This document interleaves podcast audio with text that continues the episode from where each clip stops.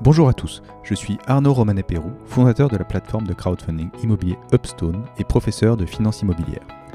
J'ai créé le podcast Des briques et des brocs pour échanger avec des professionnels de l'immobilier sur leur parcours, leur expérience, les thématiques du moment et les fondamentaux du secteur. Le but de tout ça Tout simplement vous donner accès à un maximum de savoir et de connaissances sur le secteur. Bonne écoute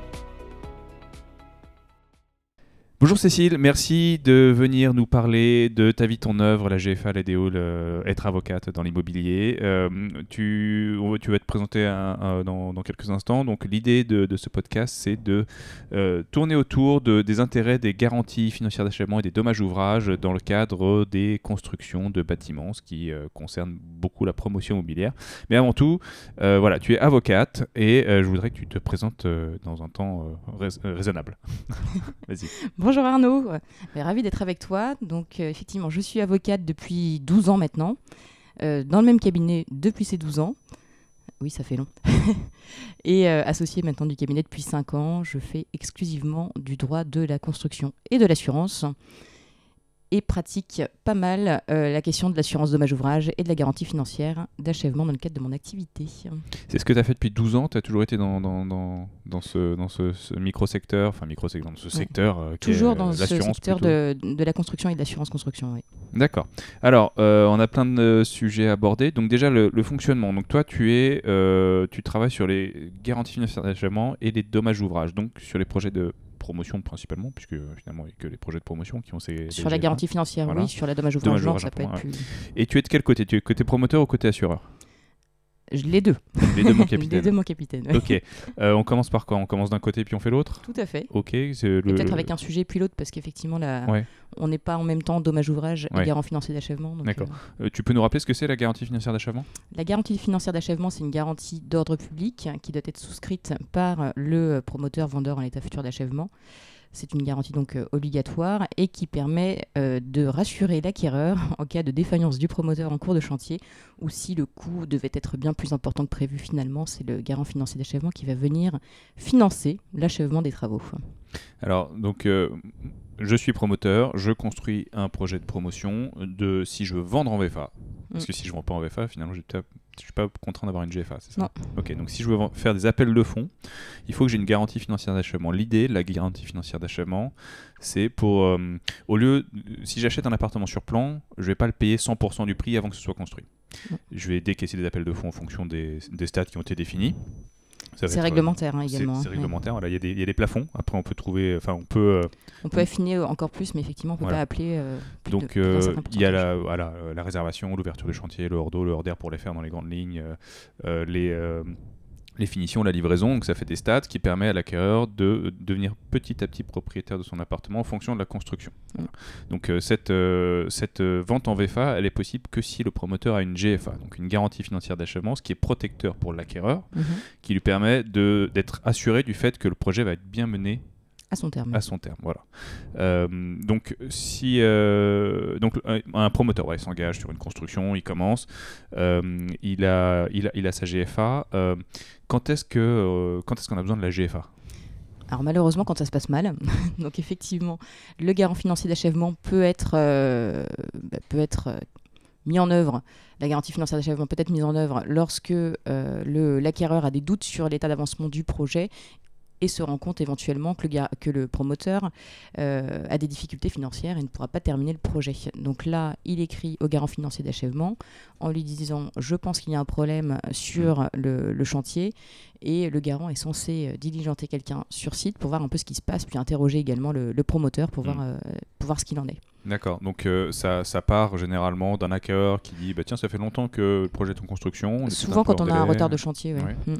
Mais ça peut être également le promoteur qui se rend compte parce qu'il y a eu un souci sur le chantier et qu'il n'avait pas la bonne assurance pour le couvrir ou qu'il n'avait mal chiffré ses travaux, ce qui arrive quand même assez régulièrement avec des promoteurs qui sont des qui sont pas nécessairement des, des mmh. gros professionnels. Euh, auxquels on peut penser, euh, qui se rendent compte que finalement le, coût du, chantier est bien plus important et qu'il n'a donc pas le financement nécessaire euh, pour mener à terme son, projet. Donc là, il peut effectivement euh, demander au garant financier d'achèvement d'intervenir. Alors, s'il a fait un mauvais chiffrage des travaux, donc c'est qu'il n'est pas très très bon ou qu'il y a quelque chose qu'il n'a pas prévu, peut-être des, fondations profondes ou voilà, un coût de travaux qui, qui explose. Mmh.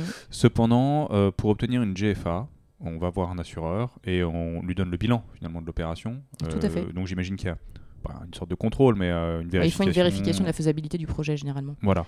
Donc, euh, donc il doit pouvoir euh, avoir Bah, une sorte de, de de con- visibilité. Oui, euh, normalement, ils sont censés faire ouais. effectivement un contrôle en amont hein, de- du Mm. projet pour donner leur garantie financière. Mais bon, Ouais, tout ça pour dire que, en, en tout cas, si on a une GFA, c'est que normalement, il y a pas mal de choses qui rentrent dans les, dans, dans- dans les clous. hein. On fait. a plutôt un bon budget de travaux, donc euh, j'imagine que si on active une GFA parce qu'on a un souci sur le prix des travaux, c'est qu'il y a quelque chose qui s'est prévu et ou on a été moins, di- moins, moins vigilant lors de on la est- souscription on de, de la GFA. on est allé un peu vite. quoi. Mm. Ok. Donc, euh, donc voilà. Alors l'acquéreur, il voit, il voit, il voit les travaux qui, qui traînent. Euh, il se dit il y a quelque chose qui va pas. Le promoteur me répond plus. Bon, et, voilà, ça, c'est des, des petits signaux d'alerte. Et donc lui peut contacter la GFA. Directement. D'accord. Donc dans, dans le, dans le contrat de VFA, on a euh, les, les coordonnées de la GFA. Tout à fait. De, de- Ils sont notés par le notaire hein, effectivement dans les actes de vente. Donc, il y a toujours le nom bah, de la- l'assureur Mhm. dommage ouvrage justement, la CNR le cas échéant et le, et le garant financier d'achèvement. CNR. Constructeur non réalisateur, pardon. C'est l'assurance obligatoire du promoteur. Ok, ok, ça marche. Donc, le, voilà, j'active la GFA. euh, L'organisme, euh, l'assureur va diligenter un expert qui va se rendre sur place, qui va contacter le promoteur, euh, voir s'il y a une anomalie, s'il y a un vrai, un vrai problème. Après, le promoteur peut. euh, ça, se passe comment d'ailleurs concrètement? Le promoteur, il va, il va tout faire pour terminer son projet ou quelque part à un moment. ça dépend vraiment des projets, ça ouais. dépend vraiment des promoteurs. Moi, dans, Mm. dans la plupart des dossiers que je rencontre, malheureusement, les promoteurs sont pas forcément des. Bon, parfois des promoteurs un peu. Hmm voilà. Euh, qui sont partis, qui ont fait des appels de fonds bien plus importants et qui sont partis avec les fonds, hein, très clairement. D'accord. Ah, donc le, le promoteur qui se barre avec la mallette, c'est ça, le, Ouais, le ça arrive. Il fait des appels de fonds qui correspondent pas du tout à l'état d'avancement du chantier. D'accord. Et euh, bon, bah, l'acquéreur le sait pas, hein, forcément. Hmm. Il paye, il se rend compte finalement qu'on a des vraies difficultés. Donc on a une, une société de promotion immobilière qui est une société en liquidation judiciaire, hein, la Hmm. plupart du temps, ou complètement vide. Et donc là, le, le garant financier d'achèvement peut euh, avoir à intervenir. Sauf que la petite difficulté, c'est que le garant financier d'achèvement, c'est un garant de financement. C'est-à-dire que son, son rôle, c'est seulement de financer euh, les travaux. Oui, pas de les Pas, faire. pas de les faire, Hmm. contrairement au garant de livraison, justement Hmm. dans le cadre des constructions de maisons individuelles. Du coup, euh, la loi a prévu quelque chose quand même, c'est la possibilité de faire désigner un administrateur ad hoc. Par le tribunal. Donc c'est sur simple, c'est une requête hein, qu'on adresse au tribunal. Le tribunal désigne un administrateur ad hoc. Alors c'est quelque chose d'assez nouveau. Mhm. C'est un peu, euh, c'est encore tout frais. c'est encore tout frais et Mhm. les juridictions sont pas très rodées et les, les administrateurs qui sont désignés sont pas non plus très rodés. D'accord. Donc, euh, alors le mieux c'est quand même de faire euh, désigner plutôt quelqu'un qui soit de, du, du milieu. hein. Hmm. Moi, j'ai fait désigner pas mal de fois un, un expert judiciaire et c'est quand même bien plus pratique parce qu'il il connaît la matière. Quoi. Il sait où il va. D'accord. Voilà. D'accord, donc euh, on, voilà, on, on contacte euh, la GFA qui va constater une, une irrégularité. Alors euh, voilà, Une défaillance financière ou autre et se rendre compte qu'effectivement le projet peut pas avancer. d'accord. Mm. Et la garantie financière va s'assurer du financement du reste de l'opération. Il faut quand même trouver quelqu'un pour le faire. Tout à fait. Voilà. Donc il fait désigner donc, un administrateur ad hoc Mm. ou il souscrit, enfin il conclut un contrat avec un, un, un maître d'ouvrage délégué, ce qui peut être plus simple, hein, Mhm. qui va reprendre ce rôle de maître d'ouvrage et passer l'ensemble des contrats euh, avec les entreprises, euh, alors soit celles qui interviennent déjà sur le chantier, Mhm. soit d'autres entrepri- entreprises, parce que généralement ces entreprises, ce serait trop beau sinon, euh, partent du chantier parce qu'elles sont pas payées par Oui, le promoteur. Donc souvent elles, veulent- elles ne veulent plus revenir sur le chantier, Oui. donc on doit vraiment retrouver d'autres entreprises. Oui, parce qu'en fait, ça, ça prend un petit peu de temps tout ça. Donc euh, les entreprises, elles attendent pas. Elles sont pas en train de. Ah non, non, voilà, il y a quelques mois, voire peut-être quelques années parfois. Ouais, souvent c'est à l'arrêt pendant, pendant vraiment un bon bout de temps. Ouais, donc euh, les, les sous-traitants et les entreprises ne vont pas attendre que, que Mm. ça se passe. Elles travaillent déjà sur d'autres opérations probablement. Donc le temps qu'elles reviennent, si elles acceptent, Ce qui n'est pas franchement toujours le cas. ce qui n'est pas toujours le cas. Donc ça, c'est un deuxième degré de complexité, c'est-à-dire qu'il faut trouver d'autres sous-traitants, d'autres euh, entreprises qui acceptent de reprendre les travaux en cours de route. Euh, je crois qu'il y, a des sou- il y a des histoires de paternité aussi sur les travaux. Bah, c'est le que- problème, c'est qu'ils acceptent le support. Donc on a effectivement des Ouais. difficultés par rapport à ça parce qu'il faut que le, le constructeur accepte de reprendre Mm. les, les ouvrages des, Voilà. de son prédécesseur, on va ça. dire. sans, sans être, sans savoir comment ça a été fait, si ça a été bien fait, et c'est lui qui en prend la responsabilité. Ouais. Ouais, donc Ouais, c'est ça. sa garantie décennale quand même sur Ouais. le. C'est ça. Donc donc c'est un vrai sujet. euh, c'est un vrai sujet. Donc Bah, ce qui fait que ça coûte souvent plus cher. Mm. On fait pas mal de sondages hein, quand même pour vérifier un peu l'état de la construction et parfois on prend la décision de démolir ce qui a été fait si on pense que vraiment ça a été fait euh, Mm. en dépit du bon sens. voilà, qu'il faudrait, il vaudrait mieux le refaire. Ok. Tout à fait. Euh, alors, euh, tout ça est un petit peu angoissant finalement. euh, C'est-à-dire que voilà, le promoteur se part avec la mallette, qu'on construit n'importe Oui, comment. on a le garant. Euh, statistiquement, euh, on a une idée de combien de GFA sont activés sur le nombre de GFA souscrites ou, euh, ou euh, euh, pour, pour, se dire bon finalement il y a voilà c'est une assurance donc un boulot d'assurance c'est de faire souscrire un maximum d'assurance c'est un peu comme une salle de sport c'est beaucoup bah, d'abonnés le but c'est qu'il effectivement le but c'est qu'il l'active le moins souvent il, possible il l'active le moins souvent donc voilà si on a une si, si, si, les business existent encore aujourd'hui c'est que le degré de réalisation de, de, ou d'activation des GFA doit être relativement faible ils sont généralement effectivement très faibles hein. hmm. pas... donc voilà donc c'est donc tout ça pour rassurer sur le fait qu'il y a des promoteurs qui sont pas très très bons, des promoteurs qui sont malhonnêtes. Voilà, ça reste à la mais marge. globalement, tout se passe bien, oui. voilà, mais globalement, tout, tout, se passe pas trop mal. Donc, euh, ok. Et, tu disais que le promoteur lui-même peut demander à euh, actionner cette GFA. Tout à fait. Donc, euh, alors, rapidement, lui, la contrepartie, c'est qu'il n'aura pas de marge et il va probablement pas gagner beaucoup d'argent sur l'opération. Et surtout qu'il va avoir un recours éventuellement du garant qui, qui a un recours contre, contre lui. Effectivement, toutes les sommes qui sont déboursées hmm. doivent être normalement remboursées par le promoteur Mhm. C'est une action en fait euh, du garant contre le, contre le promoteur. D'accord. Euh, ce qu'on ne peut quasiment jamais faire. Hein. D'accord, parce qu'il a, il est pas. Bah, ils, sont bah, ils, sont souvent en liquidation judiciaire ou autre, donc on a beau déclarer mhm. nos créances, il y a quand même pas grand chose à récupérer derrière. Oui. D'autant que qu'est-ce qui est en liquidation judiciaire? C'est le véhicule, parce que souvent les, les, projets de promotion sont dans des CCV. Et donc euh, détenus par une holding du, promoteur. cela dit, c'est transparent fiscalement, donc en fait, ce qui est dans la CCV est redevable par le. Ouais, sauf que généralement, on a vraiment des personnes privées. Enfin des particuliers qui montent ces, CV, du coup on n'a pas toujours euh, ces gros holdings, etc. Enfin dans les cas qui se passent mal, on va dire. Euh, oui, c'est ça. Ils sont pas, oui, ils n'ont pas toujours une surface financière euh, très importante. Mm. Donc c'est plutôt du petit moyen promoteur qui va actionner de la GFA. le gros promoteur, en fait, il va plutôt se débrouiller. il va faire quoi? Je pense qu'il n'y a pas trop de sujets avec les gros promoteurs. Effectivement, voilà, on n'a pas trop de sujets avec mm. les gros promoteurs. Euh, enfin, moi, j'en ai pas vu. Je pense qu'effectivement, ça peut, ça peut survenir dans les cas où, mm. euh, bah, on a une découverte en cours de chantier, un truc euh, dramatique qui fait mm. que le coût des travaux est bien plus important. Mais, mais très clairement, on n'en a pas, on en a pas avec les gros promoteurs.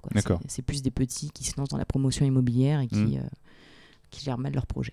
Donc toi, on, disait que tu es, à la fois côté assureur ou côté promoteur. Quand tu es, promoteur, quand es, es côté promoteur, tu fais alors côté promoteur, je ne gère pas la GFA moi. D'accord. Ça m'est arrivé d'être côté acquéreur. Ok, acquéreur. Donc l'acquéreur qui, euh, qui se, rend compte qu'il y a un problème et donc il faut, euh, faut, faut, faire. Euh, faut actionner la, garantie financière d'achèvement. Donc ça se passe comment euh, C'est Alors c'est un envoi d'une lettre au garant financier d'achèvement mhm. pour lui dire je pense qu'il y a un problème sur le chantier. là, le promoteur, par exemple, est en redressement judiciaire ou en liquidation. Alors pour reprendre, c'est un acquéreur qui te contacte toi, qui contacte son assurance et qui va. Alors ça dépend. Parfois il hmm. a déjà contacté le garant financier d'achèvement, il n'a pas eu de réponse ou euh, parfois il a juste plus de nouvelles du, promoteur immobilier, mmh. euh, un arrêt de chantier depuis trop longtemps, un retard très important. Et euh, il nous contacte effectivement pour mettre en œuvre la garantie financière d'achèvement. Voilà, donc comment on trouve? On trouve avocat, garantie financière d'achèvement, on, tombe sur ton cabinet? tout à fait. Qu'on peut nommer, hein. c'est le cabinet. Euh... Carilla. D'accord. Voilà. Donc euh, si euh, voilà, on est, référencé effectivement en droit de la construction. Oui, donc, euh, oui je veux dire bêtement, moi, je, j'aurais tendance à faire une recherche Google. je ne sais pas si en faisant une recherche Google, on peut tomber directement en mettant garantie financière d'achèvement, cabinet d'avocat, je ne sais pas. Mmh. Mais mmh. voilà, c'est pas forcément évident, mais bon, de, de, nom effectivement, le cabinet est connu en, droit de la construction et du coup. D'accord. Bon. ça peut arriver comme ça. En, en, réseautant ou en, investiguant, on va on va tomber sur sur sur vous. donc on vous contacte, on dit bon bah là il y a un problème, là vous faites votre analyse, vous dites bah il faut euh, effectivement faut rentrer dans les clous, il euh, faut rentrer dans le process et donc toi tu prends le relais pour euh, contacter l'organisme le garant financier d'achèvement, qui est généralement donc soit un assureur soit une banque. Mmh. Et donc on écrit au garant financier d'achèvement en lui disant le chantier est à l'arrêt depuis un bout de temps, c'est généralement en fait un, peu le, signe déclencheur de, de tout ça, mmh. ou le promoteur est en liquidation ou en redressement judiciaire, manifestement le projet pourrait pas être terminé, merci de mettre en œuvre les garanties financières d'achèvement. D'accord. Donc soit on a une réponse, soit on n'en a pas. Hmm. Et euh, il est possible, si on n'a pas de réponse non plus, hein, de faire désigner nous-mêmes directement. Enfin, on a une réponse hein, généralement de, du, garant, mais donc on peut faire désigner un administrateur. L'acquéreur peut le faire comme le garant. Mhm. Faire désigner un administrateur ad hoc qui va reprendre la maîtrise d'ouvrage et travaux si finalement on n'a plus personne pour faire réaliser les travaux. Alors si on a toujours un promoteur qui est toujours vivant, et qui a un véritable problème financier, mhm. euh, là très clairement, il reste mettre d'ouvrage de l'opération de construction et le garant financier d'achèvement va juste fournir, l'argent, fournir les fonds nécessaires à, l'achèvement de l'ouvrage. Voilà. Parce que là, on parlait des cas un peu pathologiques. Euh, oui, avec le, promoteur qui était parti. Voilà, mais on peut juste avoir des, des, accidents, quoi, des choses qui, se passent mal, euh, qu'on n'avait pas, qu'on n'avait pas prévu et le promoteur est de bonne foi, ou en tout cas, il veut mener le projet à bien, et là, il a juste pas assez de sous pour le faire. Exactement. Voilà, ok. Donc voilà, il y a des, cas de figure qui sont quand même sains, on va dire. Enfin, Tout à fait. Bon, ça, c'est les cas les plus faciles, effectivement. C'est quand le promoteur est toujours là, parce qu'effectivement, le, le garant n'a mm. qu'à financer l'achèvement des travaux. Alors, l'achèvement, c'est c'est pas la finition totale du projet. Hein. Mhm. Ça reste quand même dans les clous, c'est-à-dire de permettre à l'acquéreur de, de vivre dans son appartement. Mais il va pas Mhm. s'occuper de la peinture décorative, D'accord. etc. Donc c'est vraiment, on n'est pas dans, dans, un degré de finition qui est celui qui est prévu normalement dans le cadre de la, de la vente en VFA. Néanmoins, ça permettra à l'acquéreur de rentrer dans les lieux avec de quoi vivre correctement. D'accord, ça lui coûtera pas moins cher, ça lui coûtera le prix qu'il avait euh, Tout à fait. euh, payé au début. Euh, au moins, il a quelque chose de fini. Après, euh, voilà. Il restera voilà, vraiment le, les finitions, quoi, tout ce qui Oui. est peinture et autres. Puis j'imagine qu'en termes de TMA, il y a peut-être. euh, Ah bah très, clairement, les travaux modificatifs Ouais. acquéreurs ne sont pas du tout compris dans la, dans la GFA, parce que le garant financier d'achèvement n'est tenu quand même que de ce qui est prévu dans la notice descriptive. D'accord. Ce qui fait que ça peut être bien plus limité, et effectivement, tous les travaux modificatifs, s'ils n'ont pas été déclarés à la GFA, ce qui est...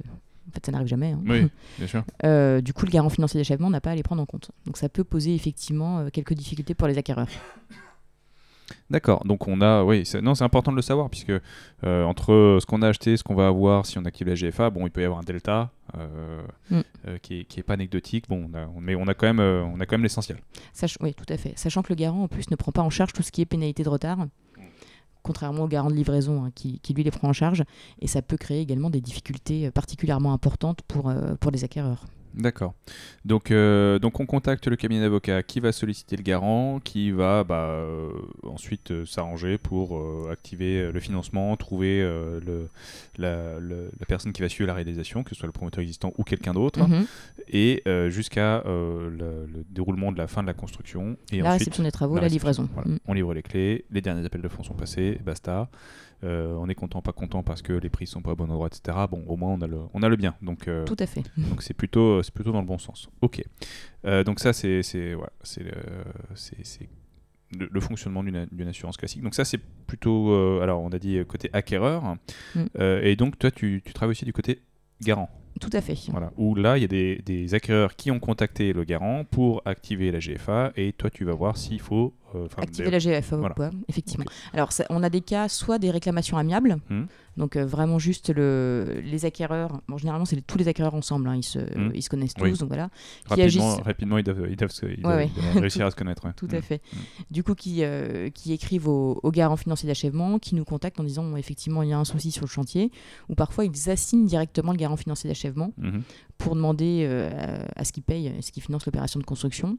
Donc dans ces cas-là, nous ce qu'on sollicite c'est la, la désignation bah, d'un administrateur ad hoc Mhm. qui va reprendre la maîtrise d'ouvrage et travaux si on n'a plus de promoteur, bien sûr. Mais dans les cas que j'ai, moi, très clairement, pour le côté garant, c'est ce qui se passe. hein. J'ai plus de Mhm. promoteur généralement en face.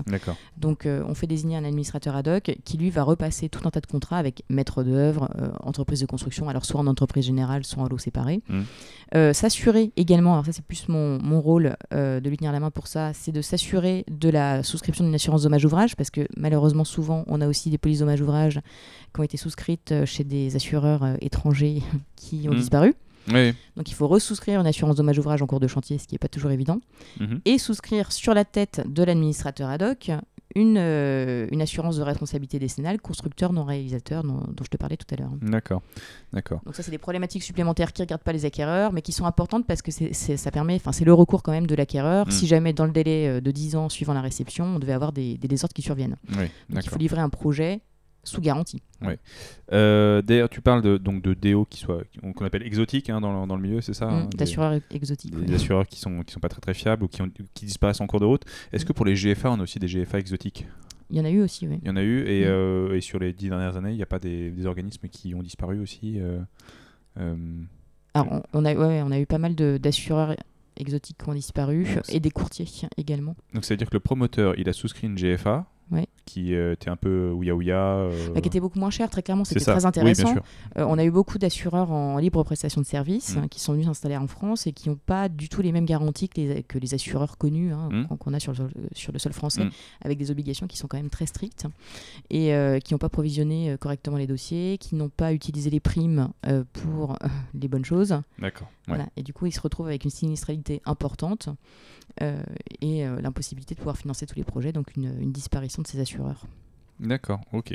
Donc, euh, oui, euh, on n'est pas forcément des gens qui sont partis avec la mallette du côté assurance, c'est juste des gens qui ont mal fait leur travail de statistique et qui ont, euh, ce- qui ont offert des GFA en nombre euh, trop important à des gens Mm. sur des projets qui n'étaient pas tenables. Ouais. Et, et donc, voilà, ils ont dû Alors en rembourser. de gens, GFA, puis enfin moi c'est celle que je croise parce que du coup co- comme je suis côté Mhm. assureur au niveau de la GFA, moi le, le mien est toujours là donc je les Ouf. rencontre pas. Mais c'est surtout sur les dommages ouvrages ou même sur les assurances de responsabilité décennale des entreprises. Mais ça peut nous rajouter des problématiques effectivement, parce, enfin notamment sur les souscriptions de dommages ouvrages, Mhm. parce que souscrire une dommage ouvrage en cours de chantier c'est quand même moins facile que lorsqu'on le fait euh, avant. hein. Oui, bien sûr. Et, euh, et donc il faut retrouver effectivement une assurance dommage ouvrage, mais on est on est épaulé par des, des courtiers avec lesquels on a l'habitude de travailler. Euh, Est-ce que quand on travaille du côté assurance, euh, je, je fais l'avocat du diable, on, on fait tout pour payer le moins possible ou pour pas payer? Alors, on fait tout pour limiter effectivement le coût des travaux, Oui. mais permettre quand même l'achèvement des travaux. Donc, on n'est pas là non plus pour euh, ne rien prendre en charge. Mhm. Et très clairement, moi, l'assureur avec lequel je travaille est quand même très juste Mhm. dans, dans, dans sa façon de prendre en charge les, bah, le, le coût des, tra- des travaux d'achèvement, très Mhm. clairement. Euh, Néanmoins, c'est arrivé là, surtout avec les, les problèmes qu'on a avec la guerre, etc., les Mhm. problèmes d'approvisionnement. euh, on a eu des envolées de prix Mm, mm. et on a pu patienter un peu pour trouver des pour trouver effectivement des, des prix qui étaient quand même euh, plus Mm. raisonnables parce que ça fait des montants sinon astronomiques sachant que quand même les garants financiers d'achèvement mettent la main à la poche parfois de façon assez euh, importante hein, vraiment et donc si on peut faire une économie de 100 000 euros sur un sur un lot on est quand même content de pouvoir le faire Mm, D'accord. donc tout en avançant parallèlement sur le reste des travaux mais effectivement parfois on met un peu en attente tel ou tel lot pour euh, pour trouver une meilleure, euh, un meilleur équilibre financier pour tout le monde en fait. D'accord, ouais, donc on- voilà, c'est bon. Après, c'est- très encadré, donc euh, la GFA, à un moment, elle doit être mise à contribution. Euh, son idée, après, c'est de, de réfléchir à la bonne manière de, de terminer l'opération. euh, Tout à fait. de la terminer. Alors, Mais ce qui pose quand même des difficultés avec les acquéreurs, effectivement, qui, euh, bah, qui sont euh, non seulement qui subissent le préjudice parce Mm. qu'ils sont livrés très en retard, donc ils ont un préjudice financier également parce qu'ils doivent, euh, bah, ils ont leur prêt qui court, ils ont des locations à prendre Mm. euh, parallèlement parce qu'ils sont pas livrés, Euh, et donc qui subissent déjà ce préjudice-là que le garant financier d'achèvement bah, va pas prendre en charge, mm, mm. et qui également bah, subissent le fait que le garant financier d'achèvement euh, ne finance que l'achèvement à proprement parler des travaux. Et donc Oui. l'achèvement, c'est, euh, comme je te disais tout à l'heure, Mm. c'est vraiment le, le, le fait de pouvoir vivre dans un appartement avec les, les éléments d'équipement nécessaires, mais, mais pas plus. quoi. donc euh, typiquement, on pourrait ne pas avoir de peinture ou de. Exactement. Ok, Ouais. donc des finitions, euh, enfin pas de finition d'ailleurs, c'est quasiment brut. oui, tout à fait. Après, il y a, y y un investissement supplémentaire à faire de la part de l'acquéreur pour terminer le bien, euh, pour qu'il soit à son goût. Ok, Exactement. ok, euh, ok, ça marche. Et donc Euh, voilà, il n'est pas là pour faire des économies. Enfin, il, il fait, il fait en sorte de ne Mm. pas payer, enfin de payer le juste prix pour les travaux, mhm. mais il fait pas, il n'est pas là pour faire de cadeaux non plus, hein, malheureusement, aux acquéreurs. Sinon, on Mhm. n'avancerait pas. C'est quand même déjà des, Des montants très importants. Non, mais c'est important de savoir parce que j'imagine que quand on souscrit euh, à, à- une VFA, euh, on sait qu'il y a une GFA, donc euh, voilà, on- ça doit être mentionné quelque part. Si c'est la première fois qu'on le fait, en tout cas, ou qu'on n'est pas du tout du milieu, Mm. on comprend qu'il y a une GFA, donc il y a une garantie que ce soit fini, mais on n'a peut-être pas la subtilité de euh, Ah non, ça va être fini comme c'était prévu. En tout cas, ça va être fini, ça c'est sûr. C'est déjà une bonne chose. hein, C'est déjà une bonne chose, voilà. Et Euh, surtout, c'est d'ordre public, donc vraiment, on est Mm. assuré qu'il y en a une. Oui, c'est ça, c'est ça. Mm. Euh, autrement, le promoteur, il pourrait euh, construire son projet de promotion sans, sous- sans faire appel à la VFA, mais il doit financer l'intégralité du bien pour pouvoir vendre en achevé.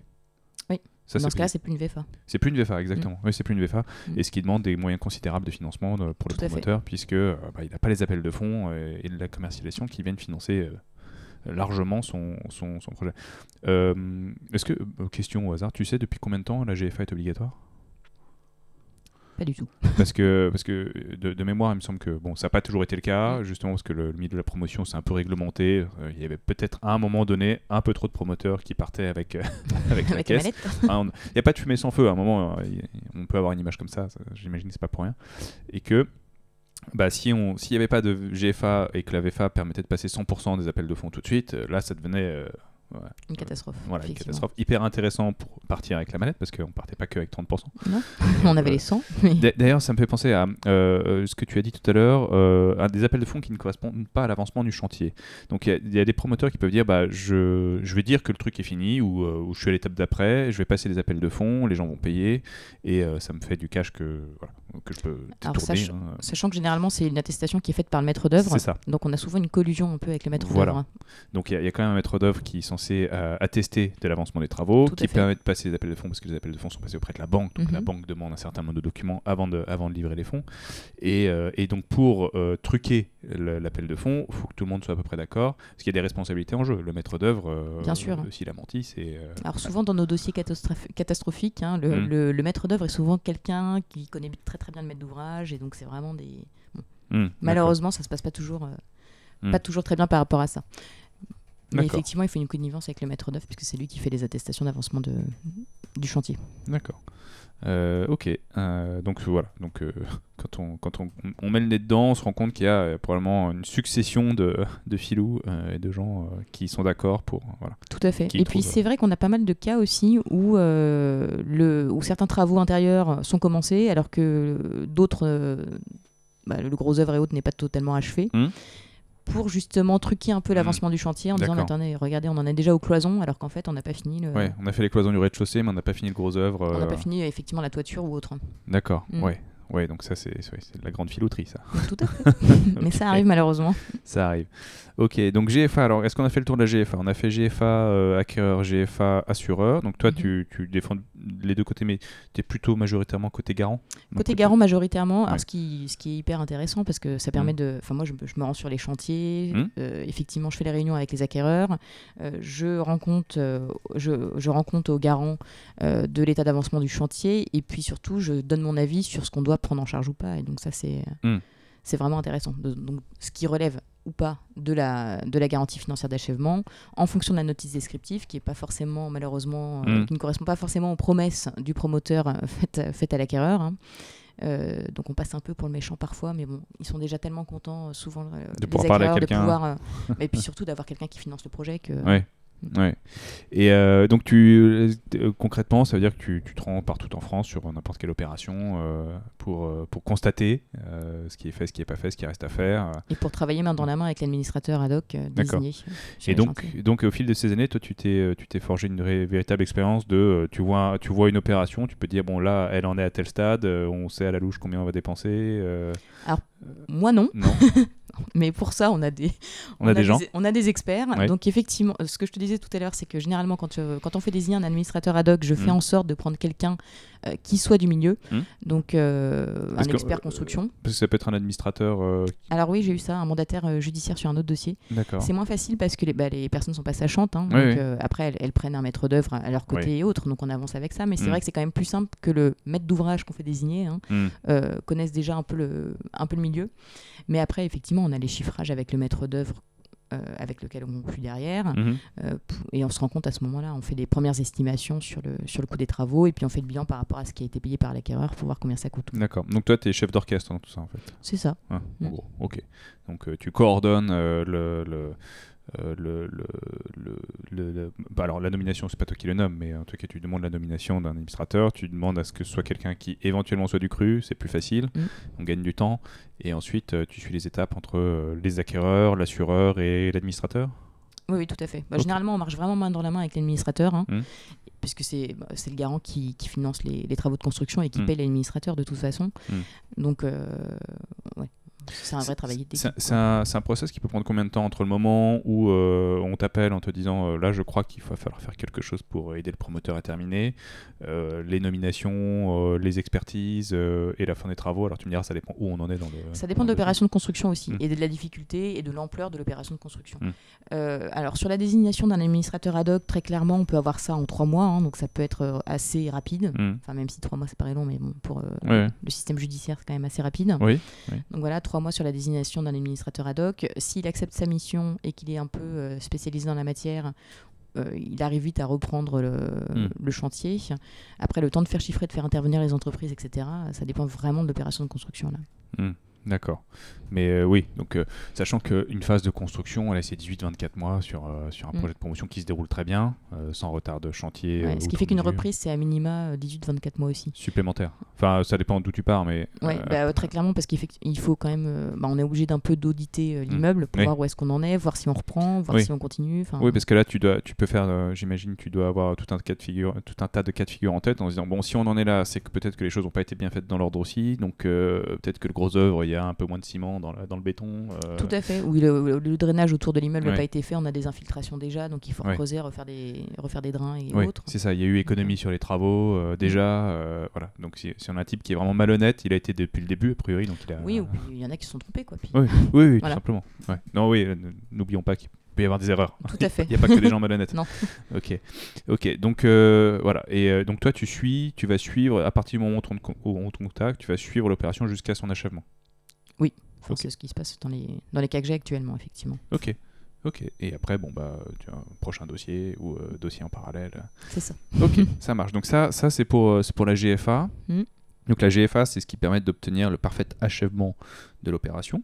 Alors, sachant, c'est peut-être intéressant Mm. pour, euh, pour certains acquéreurs, notamment, que parfois on fait le choix de transformer la garantie financière d'achèvement en garantie de remboursement. D'accord. C'est-à-dire que, parce que la situation financière pour certains acquéreurs est vraiment trop compliquée, Mm. donc ça peut être prévu à l'acte de vente, cette possibilité-là de transformer la garantie financière en garantie de remboursement, et ça s'impose dans ces cas-là à l'acquéreur. Et parfois, c'est pas prévu à l'acte de vente, Mm. mais on la propose nous-mêmes à l'acquéreur. D'accord. Alors, c'est sur les opérations de construction qui, où, où l'acquéreur sait très bien qu'il y en a encore pour deux ans et Mm. qu'il n'a pas, Il peut euh, pas, ouais. il peut pas, il peut pas financer. Euh, il faut que ça ait un avantage, un intérêt plutôt pour le, pour le garant aussi, hein, que ça lui coûte moins cher Ouais. de rembourser que de finir l'opération de construction. Mais donc, on le fait assez régulièrement avec une résolution de la vente. Alors ça veut dire que tu... je suis acquéreur, euh, le projet est planté, euh, je peux euh, attendre le parfait achèvement et la mise en œuvre de la garantie ou être remboursé. Ça veut dire que le projet est quand même terminé derrière Non, façon pas forcément. D'accord. Non, non, généralement, en fait, quand on transforme la garantie financière d'achèvement en garantie de remboursement, on ne Ok. finit pas le projet. C'est ça. Donc, en fait, on, fait un, on, on intervient, enfin le garant financier d'achève- d'achèvement intervient pour rembourser Mm. en fait les fonds qui ont été versés par le Mm. Par le par l'acquéreur. Donc tous les appels de fonds précédents. Tout à fait. Euh, on fait un acte de résolution de la vente, donc devant notaire, en présence, si possible, du liquidateur judiciaire, Mm. du promoteur, du garant financier et, de, et des acquéreurs. Hmm. Et ensuite, enfin, on fait un protocole d'accord transactionnel, hein, très clairement. Mm. Euh, ce qui fait que le bien revient dans le patrimoine de la liquidation judiciaire aussi. D'accord. ce qui permet de le revendre et ça permet éventuellement au garant de récupérer une partie des fonds. Euh, mais on a dit qu'on termine pas. Donc le bien, c'est quoi? C'est le terrain finalement? C'est le terrain. Ok. Mm. Ouais. Euh, ok. Le bien revient dans le patrimoine de la société. Oui. Ok. Oui, parce que quand euh, ce qu'on qu'on n'a pas évoqué, mais quand on signe un acte de VFA, euh, la propriété est transférée. Au fur et à mesure de la, de la vente. Alors le terrain tout de suite, Oui. effectivement. La partie foncière, du coup, tout de suite. Exactement. Et après enfin, le- la construction au fur et à mesure de, de l'avancement des travaux. D'accord. Ok. Et euh, ok. Donc là, j'imagine que euh, le cas de figure, c'est le, le projet est très en amont et euh, ça vaut plus le coup de rembourser les 30% qui ont été décaissés que de, de décaisser 70% pour terminer le bien. Ouais, alors ça arrive même que le projet soit quand même bien avancé, D'accord. sauf qu'en fait on ne sait pas vraiment ce qu'on va y trouver et qu'on a un coût d'achèvement qui peut être quand même très important. Ah oui. Ouais, s'il faut tout recasser pour tout reprendre. euh, Donc on fait vraiment un équilibre entre, enfin on, fait une balance entre les deux hein, pour voir ce qui est le plus important et puis euh, l'intérêt de tous aussi. Mhm. C'est quand tu dis euh, j'investis et certains acquéreurs sont, sont en difficulté bah, parce que ils ont, ils, ils ont commencé à décaisser de la dette. Tout Donc à les appels de fonds, généralement, c'est financé avec, euh, avec un emprunt, donc il y a Mhm. des intérêts qui commencent à courir. Euh, si c'est la résidence principale, bah, entre-temps, il faut bien habiter quelque part. Donc euh, on, on est locataire, on paye un loyer, en plus des intérêts sur l'emprunt. Donc si ça dure trop longtemps, la situation peut être Dramatique. un peu dramatique et difficile à tenir. Mm. Donc, euh, donc c'est pas, c'est pas simple. Si c'est un investissement locatif, bah, euh, c'est un tout petit peu moins dramatique, encore que parce qu'il n'y a que, les intérêts à payer, mais il n'y a pas de loyer en face. Euh, donc la situation peut être un petit peu tendue. Ok, ouais, donc, donc l'idée. Et alors ça, tu dis, c'est cette garantie de remboursement, elle peut être offerte en cours de route. Elle, Enfin, peut, être proposée, oui, effectivement. pas le bon Elle terme. peut être proposée. En tout cas, la solution peut apparaître en cours route, même Mm. si elle n'est pas souscrite euh, initialement, elle peut apparaître et, et ça peut être une bonne solution. Voilà, même si elle n'est pas prévue initialement, effectivement. D'accord. Ok. Ok. Donc euh, voilà, l'idée c'est de trouver des solutions, euh, des solutions pertinentes. Exactement. Ok. Euh, ok. Et euh, on parle de la dommage ouvrage maintenant? Allons sur la dommage ouvrage. Allez, c'est parti. Donc l'assurance dommage ouvrage, c'est une assurance qui est souscrite aussi par le promoteur. Tout à fait. euh, pour garantir le, le- alors non pas le parfait achèvement, euh, Non. garantir euh, Il y a des ordres graves qui surviendraient, ouais. alors soit avant la réception, mais ça on le verra, c'est des cas très particuliers, Mhm. soit après réception, ça c'est le, le cas le plus connu, hein, Mm. effectivement, des, des ordres graves qui surviennent post-réception, pendant 10 ans. pendant 10 ans. D'accord. Donc euh, doma- alors euh, Alors l'assurance dommage ouvrage, c'est une, une assurance de choses, c'est une assurance de préfinancement, c'est-à-dire qu'elle ne vient pas garantir la responsabilité, hein, elle vient garantir la, la chose, le bien. ok. Elle est souscrite donc par le promoteur, normalement euh, avant euh, la déclaration d'ouverture de chantier. Mhm. Mais bon, ça arrive qu'elle soit souscrite euh, même jusqu'à la réception, voire post-réception. hein. Oui, euh, alors, euh, légende urbaine ou pas, j'ai euh, entendu des sons de cloche de, de promoteurs qui se rendent compte qu'ils n'ont pas souscrit la dommage ouvrage Mm. assez tard. Et finalement, pour livrer le bien, ils doivent quand même attester de la dommage Ah ouvrage. bah, c'est une garantie obligatoire. Il y a une responsabilité pénale quand même Mm. hein, de, Ouais. de ne pas souscrire la, la garantie dommage ouvrage. Et, euh, et ils se retrouvent euh, en fin de chantier à chercher la dommage ouvrage. Alors, toi, tu dis qu'il faut la souscrire à la, À la déclaration d'ouverture de ouais, chantier. à la, à la DOC. À la DOC, Voilà, tout la à fait. fameuse doc. Mm. Euh, cela dit, a priori, bon, il y en a qui s'en sortent sans, Mm. voilà, et qui arrivent à, à commencer le chantier, mais elle doit être euh, souscrite, quoi qu'il en soit, avant la, avant la livraison. euh, Alors, sachant que ça coûte nécessairement un peu plus cher euh, quand on la route. souscrit en cours de route hein, Mm. ou euh, post-réception. Euh, mais comme c'est une garantie obligatoire, Mm. même si on ne trouve pas d'assureur qui veut nous assurer sur, en dommage ouvrage, Mm. on a le Bureau central de tarification, le BCT, qui peut nous trouver une assurance dommage ouvrage, qui sera certes certainement plus chère, Mm. mais au moins on aura un assureur. Mais il la faut. Donc, à un moment, voilà, fallait, fallait, fallait anticiper. Tout comme on à dit. fait.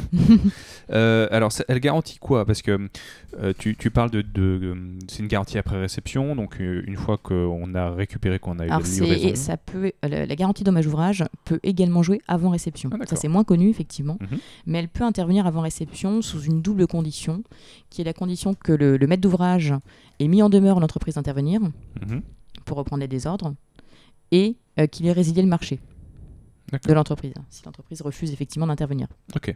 Ok. Voilà. Euh, et alors, euh, qu'est-ce que ça couvre? Parce que ça va pas couvrir euh, la, la, la prise qui marche couvre- plus. non, euh, ça ne couvre pas le, le- Oui. bah, le- défaut esthétique, on va dire. hein. Oui, c'est ça. ça, ça vient couvrir effectivement un désordre d'une certaine gravité. Donc, on a trois cas de figure. C'est le désordre qui rend impropre l'ouvrage à sa destination. Mhm. Le, désordre qui porte atteinte à la solidité de l'immeuble. Mhm. Et le désordre qui porte atteinte à la sécurité des personnes. Ouais. Alors, qui généralement, ce, ce troisième cas de figure, c'est englobé dans l'impropriété à destination. D'accord. Euh, Donc, par exemple, les grosses infiltrations dans les maisons, euh, Mhm. la grosse fissure ou euh, infiltrante. Oui, donc la, la- la fissure, on pourrait dire l'immeuble va s'écrouler, donc c'est un peu pénible. Oui, ou sinon, ou à tout le moins, il y, a des- y a de l'eau qui rentre dans l'immeuble. Ouais. Du coup, euh, bon, on est sur un désordre grave. Et là, le- l'assureur dommage ouvrage a vocation à intervenir. Ok. Euh, Donc, euh, je... mince, je sais plus ce que je voulais dire. Mais... euh, oui, l'idée, c'est euh, c'est de garantir bon, le, le bon fonctionnement de... Alors, c'est pas le bon fonctionnement. Enfin, n- pardon, non, alors, Non, parce que ça, c'est la garantie de bon fonctionnement, c'est encore autre chose. Mais... on en parlera peut-être après. Ouais. ok, donc la dommage ouvrage, c'est si, euh, voilà. Alors, euh, c'est un assureur de préfinancement. C'est la chose qui est très, qui est, qui est très importante et très intéressante. Ça, veut dire quoi C'est-à-dire qu'en fait, il va pas rechercher la enfin, il va pas tenter de se défausser en disant mais non, c'était pas de la responsabilité de euh, du constructeur ou, ou autre. C'est vraiment, il est là pour intervenir et financer tout de suite. Mhm. Surtout qu'on a des délais qui sont quand même très courts de réponse de l'assureur dommage ouvrage. Je, je te reparlerai euh, Mhm. après. Donc l'assureur de dommage ouvrage, on lui déclare le sinistre et il est là pour euh, voir si le désordre est de nature décennale, donc avec un caractère de gravité important. Mhm. Et si c'est le cas, il doit préfinancer les travaux réparatoires. D'accord. Et il exerce ensuite ses recours contre les constructeurs et les assureurs euh, de- des constructeurs. Mhm. Mais du coup, c'est vraiment, Oui. c'est vraiment un préfinancement. Ok, préfinancement, donc il décaisse euh, sans poser de questions et après lui il va, il va voir si. Alors voilà, s'il estime que sa garantie est acquise, effectivement, il décaisse sans poser de questions. D'accord. Oui, il, a, il a effectivement des, des délais très courts, et c'est- ça l'intérêt Mm. hein, de, de l'assurance dommage ouvrage, c'est de ne pas laisser euh, bah, des désordres graves Mm. euh, perdurer pendant très longtemps. Mm. Donc en fait, Oui, on n'attend pas d'avoir la responsabilité de, le- du- de Oui. la personne qui aurait mal coulé le béton ou mal fait euh, l'isolation, etc. On paye et ensuite euh, bah, charge à l'assureur de se débrouiller pour chercher la responsabilité de, de- de- du réalisateur euh, qui n'a pas fait son boulot correct, qui aurait pas fait son boulot correctement. alors sachant que quand tout se passe bien, et ce qui est vraiment généralement le cas, hein, l'assureur dommage ouvrage, quand il vient prendre une position de garantie et financer les, Mmh. euh, les travaux réparatoires, euh, il euh, fait également des réunions d'expertise judiciaire avec les, les experts de, bah, des constructeurs. Enfin, les experts d'assurance, on va dire, de responsabilité décennale des constructeurs, et ils se mettent, en- ils se mettent d'accord entre eux sur les codes-parts de responsabilité et autres. Alors ça, c'est quand on a un certain montant de, Ouais. De, de désordre, enfin de, de coûts des Mhm. travaux réparatoires. Mais sinon, euh, les recours se font assez facilement. On a quand même très peu de cas qui partent en judiciaire. Nous, on, Ouais. voit, on voit bien évidemment en tant qu'avocat tous les cas qui se passent mal, mais bon, la plupart du temps, ça Bien se sûr. passe plutôt bien. Et tu as un exemple de, travaux repris ou de. Dans, dans le cadre du dommage ouvrage, est-ce qu'on refait les fondations, on casse l'immeuble, on le refait? Ah non, on euh, peut démolir le, complètement le bâtiment et le refaire entièrement. D'accord. Donc ça, ça Euh, peut aller vraiment très loin. Ou refaire juste une partie de la toiture, euh, reboucher un, un mur qui a, été mal, qui a été mal fait. Enfin, vraiment, on a des reprises de, de ferraillage, par exemple. Ou, euh, Ouais. Parce que démolir complètement un bâtiment, c'est quand même. bon, ça arrive peu souvent, mais Ouais, je, Bon, bah, je suppose. hein. Par exemple, quand on a des problèmes de fondation, Hmm, il peut ouais. être parfois plus important, enfin, il peut être parfois impossible en fait de faire des reprises en Ouais. sous-œuvre, et du coup, on fait une reprise. euh, Enfin, on peut choisir de démolir et reconstruire le bâtiment derrière. oui. Ouais, bah, reprise en sous-œuvre avec une chape béton euh, Mm. sur un parking Alors, il y a de des trois cas où c'est possible, euh, hein, mais c'est ouais. pas toujours évident. Ça dépend aussi de l'état de la construction. Si jamais Hmm. on a déjà fait toute la superstructure, bon, euh, on se pose plus la question. Alors tu dis que ça, ça peut intervenir avant, euh, avant réception, mais généralement ça intervient après réception. Ouais, clairement, généralement, le- les cas les plus importants sont post-réception, donc pendant 10 ans Ouais. à compter de la réception. Alors, on a un cas un peu particulier encore, c'est le, le délai de la garantie de parfait achèvement. Tu sais, après la réception, on a un an pendant lequel l'entreprise doit intervenir pour reprendre les désordres réservés et les désordres survenus pendant le délai d'un an, Mhm. suivant la réception. Et donc, l'assureur dommage ouvrage, un peu comme avant la réception, ne va pas intervenir à ce moment-là s'il n'y a pas eu de mise en demeure de l'entreprise d'intervenir Il y a quand même un certain formalisme euh, Tout à fait. Bah, sur la première année. sur la première Ouais. année. Après, post-première année, euh, il suffit de faire une déclaration de sinistre à l'assureur dommage ouvrage lorsqu'on a un désordre qui survient. Enfin, dès qu'on en a connaissance, en fait, on, on fait une déclaration de sinistre à l'assureur dommage ouvrage Mm. qui a 60 jours pour prendre position sur sa garantie. Mm. Donc, euh, alors, bon, il y, a- il y a tout un formalisme. hein. Mm. Il doit, sous 15 jours, désigner un expert, un expert euh, amiable Mm. euh, qui va se rendre sur site, etc. Qui doit, il doit notifier le rapport préliminaire à tout le moins au dernier moment en même temps que sa position sur la garantie, donc Mhm. dans le délai de 60 jours. Et dans le délai de 90 jours, faire une proposition d'indemnisation. S'il prend une position de garantie. Ok. Alors tu, tu parles d'un délai de 60 jours, Oui, Euh, À compter de la, la réception de la déclaration de sinistre par l'assureur dommage ouvrage. donc euh, donc c'est une assurance de préfinancement, mais elle va quand même mettre 60 jours euh, pour décaisser les fonds?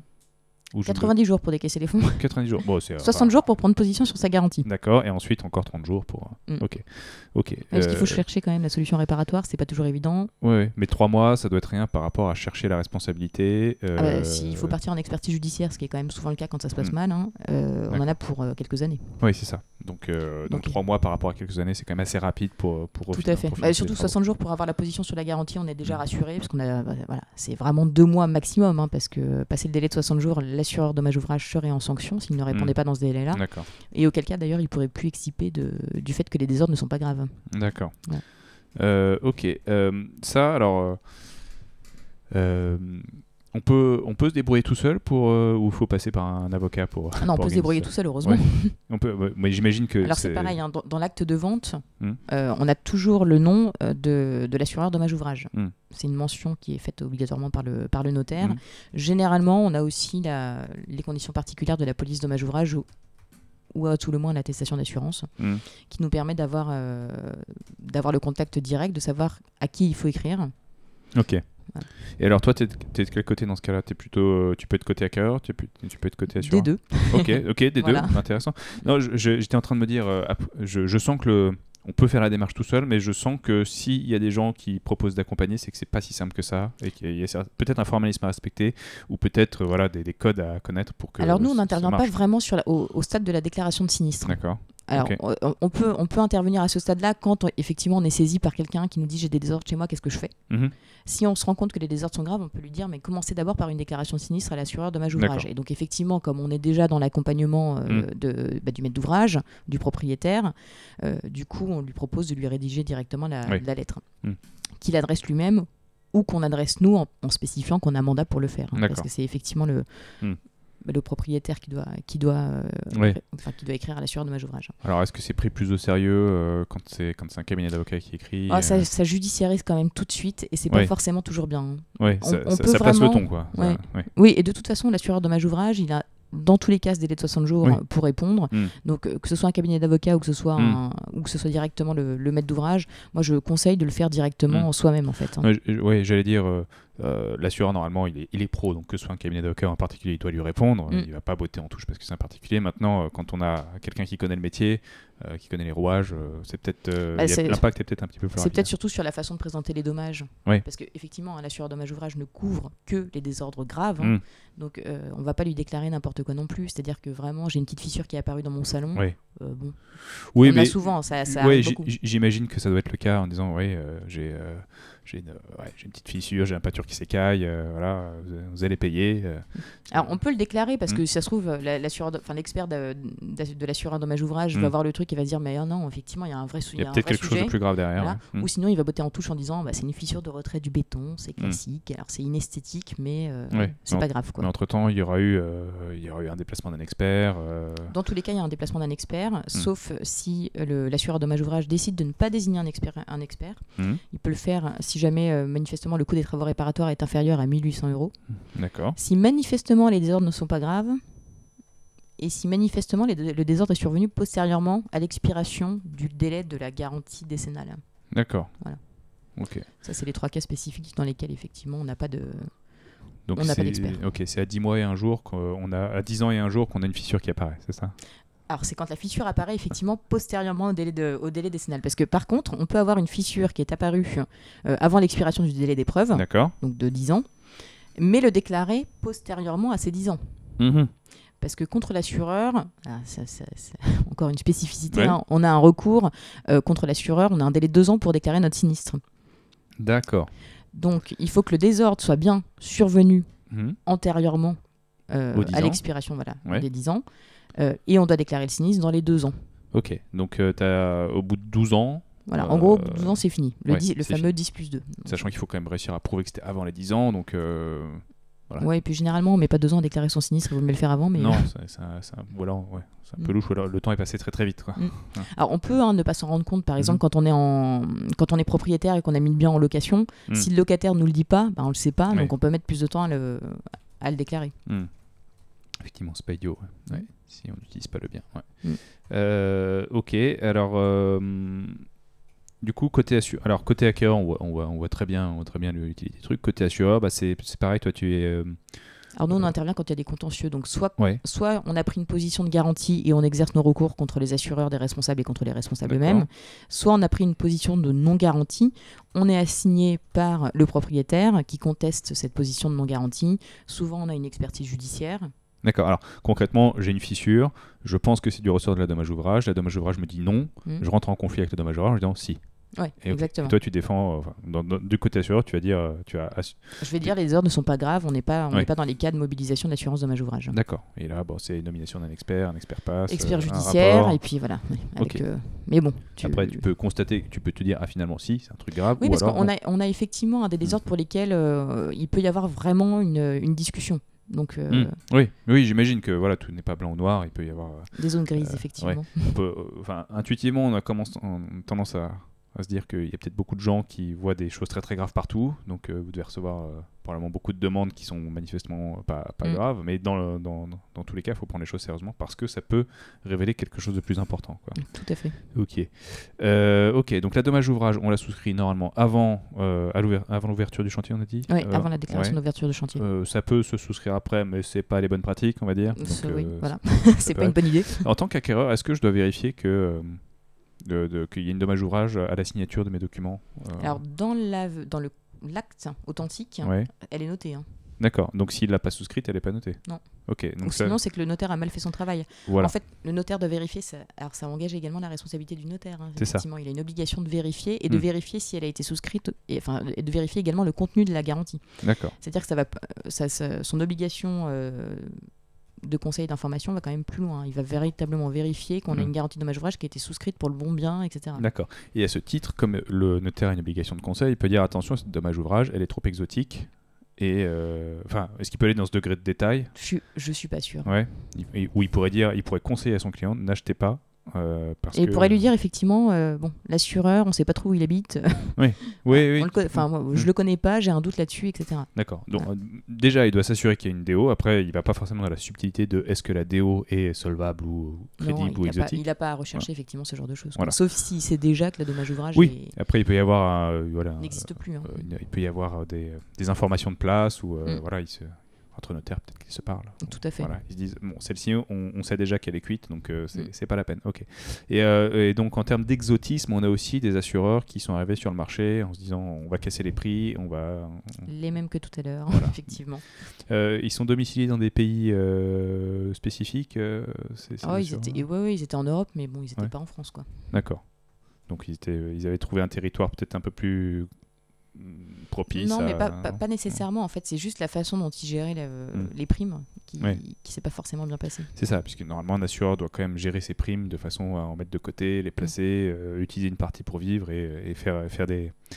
Et pour pouvoir euh, payer les sinistres de l'autre côté si jamais on avait une difficulté. C'est ça, des, provisions. Et l'idée, c'est un jeu statistique, l'assurance. On, fait beaucoup de cotisations et on, on ne débloque que peu. À la base, c'est ça. C'est l'aléa qui est à la base de l'assurance. voilà. Et, euh, et eux, a priori, ils avaient beaucoup trop d'aléas. Hmm, Ok. Intéressant. Euh, tu mentionnais une autre assurance. Donc, on était sur les GFA, les DO. Non euh, En cours de route, on est... Oui, on avait parlé aussi, c'est parce que tu m'as parlé de la garantie de bon fonctionnement. Oui Alors ça, c'est une assurance facultative. hein. Hmm. Elle peut être souscrite dans le contrat de l'assurance dommage-ouvrage. Alors, il y a deux, ju- juste surtout parce qu'on parlait de la VFA, euh, Hmm. il y a deux garanties euh, obligatoires, hein, c'est donc l'assurance dommage-ouvrage et l'assurance de responsabilité décennale. Et il faut savoir que le vendeur en l'état futur d'achèvement, il est tenu d'une obligation de s'assurer en responsabilité décennale. Et ça, c'est l'assurance constructeur non réalisateur. Mhm. Donc en fait, parce qu'on on, voit ce que ça veut dire, hein, c'est-à-dire que le, le vendeur en VFA, il ne réalise pas lui-même les travaux, il Mm. les fait réaliser par d'autres constructeurs, mais donc il a cette assurance de, de responsabilité décennale également. Donc ça, c'est une assurance de responsabilité qui est sur la tête effectivement du, du maître d'ouvrage vendeur. Ce qui permet à l'acquéreur, postérieurement à la réception, de venir dire attendez, j'ai un désordre grave, donc il peut mettre en jeu la garantie, des- enfin l'assurance de Mhm. dommage ouvrage, mais il peut également mettre en jeu l'assurance de responsabilité décennale, donc CNR, du vendeur en l'état futur d'achèvement. Ok. Ok. Euh, je- je- ça m'a fait penser, l'ADO, on n'est pas forcément en VFA, on n'est pas forcément euh, sur un projet de promotion, on peut être sur de la rénovation. Tout à fait. Euh, En fait, la dommage ouvrage, elle est obligatoire à partir du moment où on fait des travaux euh, constitutifs d'un ouvrage. D'accord. Voilà. Donc, Donc- ça commence à quoi Bon, c'est quand c'est des travaux un peu d'ampleur. Hmm. Euh, tout ce qui est clos couvert, c'est forcément soumis à l'assurance dommage, dommage ouvrage. Mhm. Et c'est une assurance qui est, obli- qui est obligatoire, sauf quelques cas spécifiques. Mais bon. Ouais. En gros, quand on est dans l'habitation, on est, on, on est sur d'assurance obligatoire. Je veux dire, bon, euh, si, euh, si, je, si je rénove un appartement, j'ai pas besoin de dommage ouvrage, quoi. Ça dépend de ce que tu rénoves. Ok. Mhm. Si, euh, si, ouais. Si je déplace pas de porteur, si, euh, enfin, à partir de quand euh, Bah, si tu fais vraiment de la décoration, très Ouais. clairement, on n'a pas besoin. Si tu fais vraiment des, travaux d'é- d'électricité complets et autres, euh, normalement, tu es censé en souscrire. Enfin, ça, tu peux être obligé d'en souscrire une. Avoir l'obligation de le faire. Alors, la plupart des particuliers ne le font pas. Il n'y a pas de sanction pénale pour les particuliers. Alors, si c'est pour mon appartement, par exemple. Alors, si c'est pour ton appartement Finalement, c'est bon. et que tu le revends pas dans les 10 ans, C'est ça. Ok. mais il faut pas le revendre dans les 10 ans. Sinon, Ouais, tu es non, mais censé en c'est- avoir souscrit une. C'est intéressant, ok. ok. Donc si c'est pour mon appartement, mon usage, et je vais y rester très très longtemps, bon, ça regarde que moi, a priori. Si cependant En les fait, travaux... tu, es censé, tu es censé en souscrire une quand même, Ouais, Ouais. mais finalement, ça regarde quand même que toi. Donc, euh, c'est ça. Alors, tu es censé au sens de quoi euh, c'est une assurance obligatoire. Donc, à obligatoire. partir du moment où tu fais réaliser des travaux. euh, Ok. Mais donc, non, effectivement, sauf quand tu construis pour toi-même. Donc, du moment que tu ne revendes pas, on est bon. Ouais, mais, mais est-ce qu'on pourrait être reproché de ne pas avoir souscrit l'assurance même s'il ne se passe rien? Puisque Bah, non, parce qu'en plus, c'est une obligatoire. assurance de préfinancement. Donc, à partir du moment où tu as. Enfin, si tu crées des dommages à quelqu'un d'autre, effectivement, il va venir te rechercher et essayer de trouver des, des garants, mais il ne pourra pas te rechercher là-dessus. D'accord. Après, bon, voilà, pour parler plutôt des marchands de biens, eux, leur boulot, c'est généralement Ah bah, de créer de la valeur sur un actif, donc c'est de probablement faire des travaux un peu lourds et Mhm. significatifs, euh, qui vont être de l'électricité, de déplacer des murs, euh, enfin déplacer des murs, non, euh, déplacer des, des cloisons et peut-être euh, euh, travailler sur des murs porteurs, euh, déplacer des canalisations. Là, c'est des travaux d'ampleur sur lesquels une dommage ouvrage est obligatoire. Tout à fait. Voilà. Puisque l'objet, généralement, c'est de revendre le bien. Mm. Euh, donc il y, a- il y a une décennale qui après, euh, qui après prend en charge les travaux. Mm. Ok. Et donc là, là c'est des cas de figure aussi sur lesquels tu travailles, que soit tu es plutôt sur la promotion ou tu es aussi sur des opérations d'existants de, On est aussi sur des opérations existantes, effectivement. Ok. Donc, mais bon, la plupart des cas qu'on rencontre, non. C'est surtout, oui, c'est surtout sur des, des travaux de Mhm. construction de, de bâtiments neufs ou surexistants, en fait, hein, de la rénovation lourde de bâtiments. Mhm. Mais c'est vraiment de la rénovation lourde. hein. On travaille très peu, nous, sur les cas particuliers, euh, Mhm. qu'on fait des travaux dans leur Ouais, bien sûr. appartement. Quoi. Mais- Ok. ok. Donc on, on parlait des promoteurs tout à l'heure. Toi, tu, tu as des, des histoires aberrantes euh, avec des promoteurs euh, qui sont partis avec la mallette. euh, je, Alors, je peux sur- peut-être pas tout dire, mais dans les dossiers de GFA, oui. Dans les Ouais. dossiers de dommages ouvrages, non. ouais, ouais, c'est ça. Donc il y a comme des histoires qui peuvent être un, petit peu euh, surprenantes, j'imagine. Ouais, et puis qui ont fait grand bruit. hein. On a des condamnations pénales quand même contre Ouais. les promoteurs véreux. Donc, euh, D'accord. Ouais. Ouais. non, mais c'est bien, c'est bien aussi de, de le dire que voilà, on peut pas faire n'importe quoi. Et que, Non, c'est beaucoup d'angoisse hein, d'acheter dans le neuf. hein.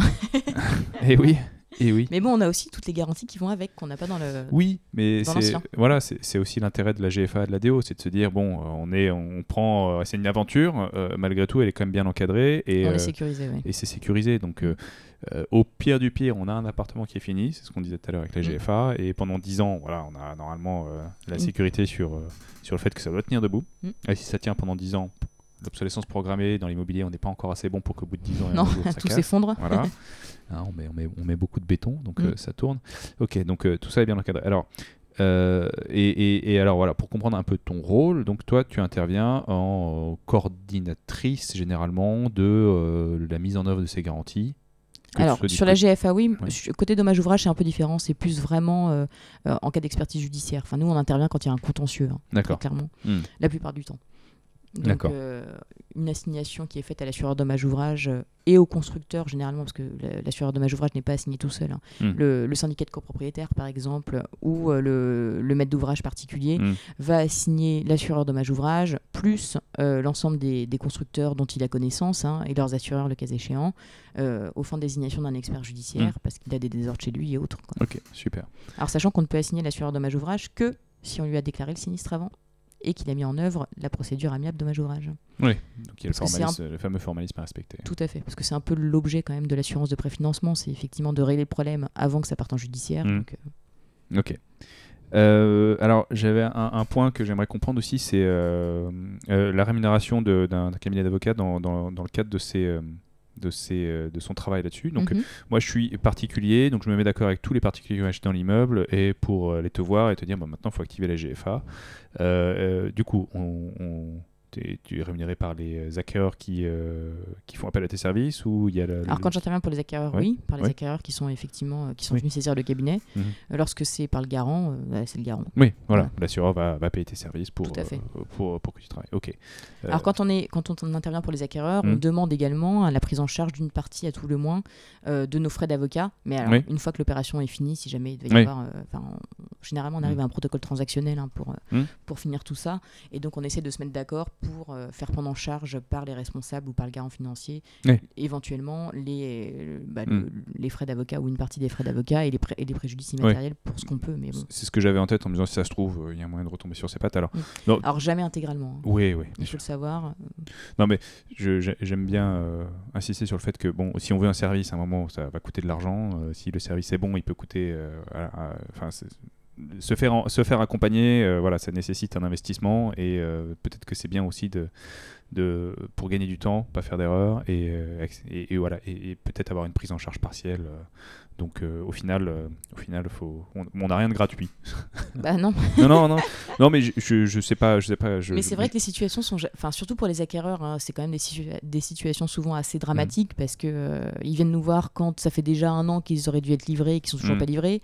Donc ils ont déjà des préjudices immatériels qui sont importants de leur côté. C'est vrai que le fait d'être euh, tous ensemble avec le même avocat, bah, ça permet de répartir les frais. hein. Oui, bien Voilà. sûr. Euh, mais c'est des, sommes effectivement à prendre en charge en plus. hein, donc pas Oui. non plus, euh, Oui, sachant que, comme on l'évoquait, parfois ça peut créer des difficultés d'avoir des retards, puisqu'on doit payer un certain nombre de choses en attendant, donc on doit se loger, on doit payer des, des- des intérêts supplémentaires. Mm. Donc si en plus il faut se faire accompagner pour rentrer encore dans une démarche qui va durer 18 mois, bon, faut.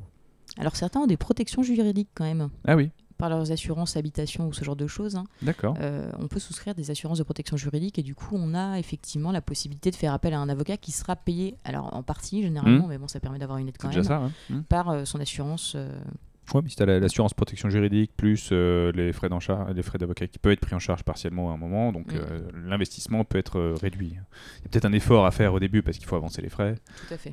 mais ok. Non, voilà, c'est important de dire qu'il n'y a rien de gratuit, qu'il faut. Non, non, c'est sûr. Et puis, c'est des frais de- bah, toujours importants. Ouais. Oui, non. Je, enfin, je, je, je suppose qu'il y a parfois un certain nombre de personnes qui peuvent euh, euh, solliciter vos services euh, quand ils comprennent que bah, c'est pas forcément euh, gratuit, se disent bon bah je vais peut-être essayer de me débrouiller tout seul. Mais voilà, à un moment faut. Mon point c'est qu'il faut, faut accepter de faut accepter de payer pour se faire accompagner pour être plus efficace. Quoi. Tout à fait. Enfin, après c'est mon point. de vue. Il n'est pas forcément partagé par tout le monde. Mais euh, ok. Euh, Qu'est-ce que, euh, que où est-ce qu'on où est-ce qu'on te trouve toi sur le sur le site internet de ton cabinet, sur LinkedIn? Alors, sur LinkedIn, sur le site internet du cabinet. Ok. On pourra mettre les liens dans la description du, tout à fait. du podcast. Super.